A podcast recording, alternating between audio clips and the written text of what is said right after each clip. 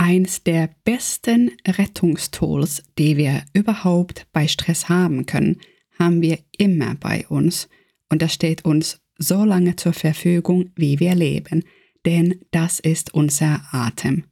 Was den Atem so besonders macht, darauf gehen wir jetzt gleich ein. Hey und willkommen beim Podcast Stressbefreiung. Ich bin Silja Tyllilä, Coach und Trainerin mit finnischen Wurzeln. In jeder Folge begleite ich dich auf deinem Weg zu mehr kraftvoller Gelassenheit, damit du dich Schritt für Schritt stressfreier fühlst. Was für eine Rolle der Atem bei unserem Stress oder auch bei unserer Entspannung hat, das verdeutlichen schon die ganzen Redewendungen, die wir bezüglich unangenehmer Situation haben. Wenn wir ganz entsetzt sind und negativ überrascht sind, dann sagen wir da bleibt einem die Luft weg.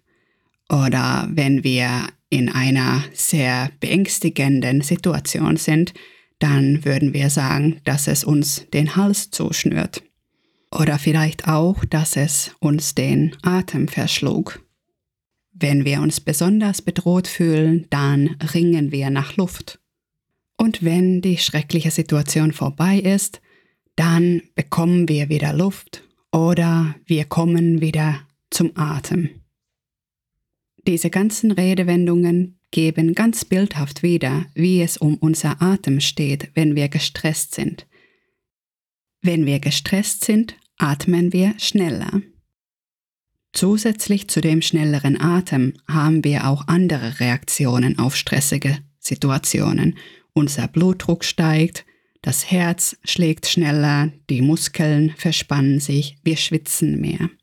Das sind alles unwillkürliche Reaktionen, die wir nicht wirklich steuern können. Und da kommt der Atem ins Spiel, denn das ist etwas, was unwillkürlich geschieht. Wir atmen und müssen darauf kein bisschen Aufmerksamkeit richten. Wir atmen, ob wir wollen oder nicht.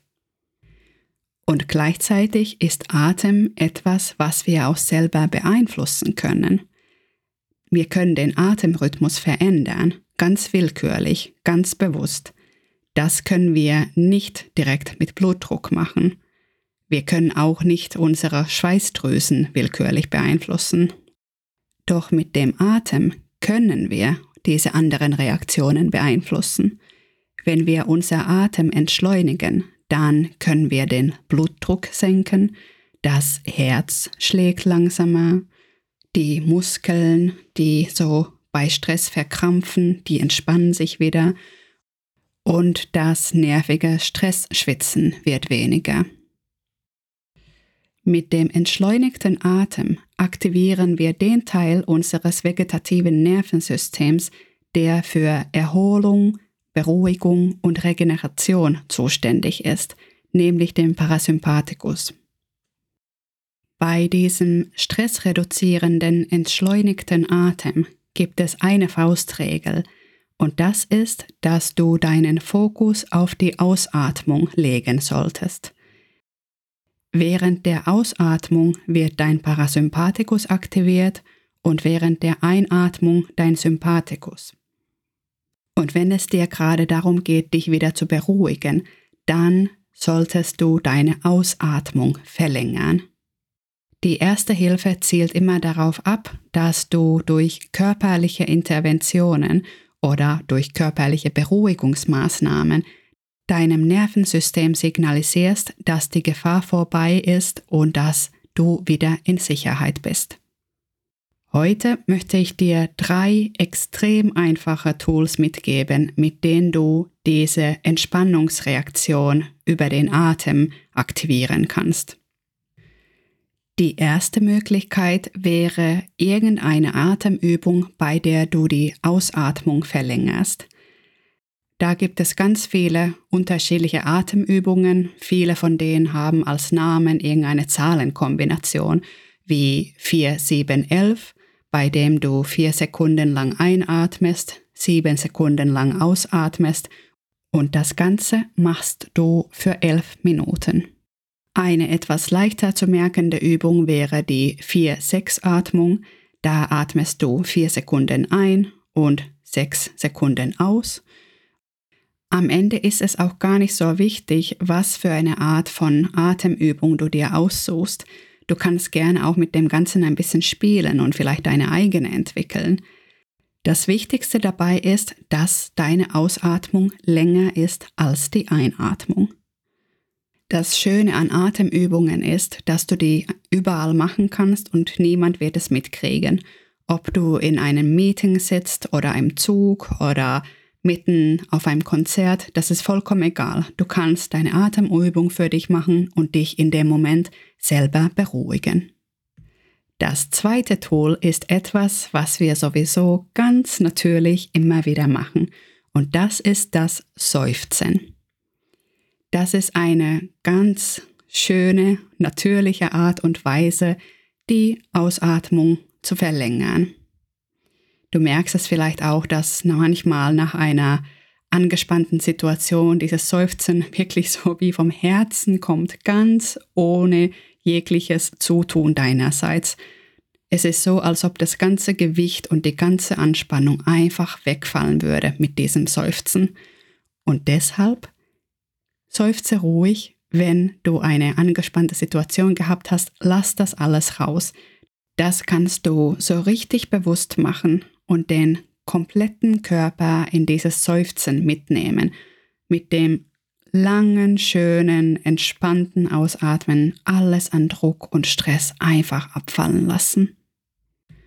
Und mach das ruhig mehrmals, seufze so lange, bis du dich wieder wohlfühlst. Das dritte Tool ist Singen. Beim Singen verlängerst du genauso die Ausatmung. Das zusätzlich Schöne beim Singen ist, na gut, wie beim Seufzen auch, dass es Emotionen freisetzt. Und wenn dir zurzeit noch nicht ganz nach Singen ist, dann kannst du auch summen. Einfach eine Melodie nachsummen und dabei genauso den, die Ausatmung verlängern. Das Singen hat natürlich auch nochmal so eine extra Komponente, wenn du das mit anderen gemeinsam machst. Denn ähm, wenn wir gemeinsam singen, dann schaffen wir Verbundenheit. Wir sind dann eine Gruppe. Äh, wir fühlen uns dann unter Freunden. Es ist eine sehr, sehr schöne gemeinsame Situation, in der alle gemeinsam singen. Und wie du dich vielleicht erinnerst, ist das bei dieser Choreografie der ersten Hilfe bei Stress immer sehr förderlicher Zusatz wenn du da noch so eine Situation herbeiführen kannst, bei dem du dich unter anderem sicher und wohl fühlen kannst. Soziale Angebundenheit rundet immer deine erste Hilfe richtig schön ab. Das sind also die eine Faustregel und die drei Erste-Hilfe-Stress-Tools, die ich dir heute mitgeben wollte. Die Faustregel, verlängere deine Ausatmung. Und die drei Tools, Atemübungen, Seufzen und Singen oder Summen. Und da bleibt mir jetzt nur noch, dir die Frage zu stellen, wie wirst du in dieser Woche dafür sorgen, dass du den längeren Atem hast? Danke dir, dass du heute wieder dabei warst und ich freue mich sehr, wenn du meinen Podcast an Freunde, Familie, Kollegen oder Bekannten weiterempfehlst. Bis zum nächsten Mal.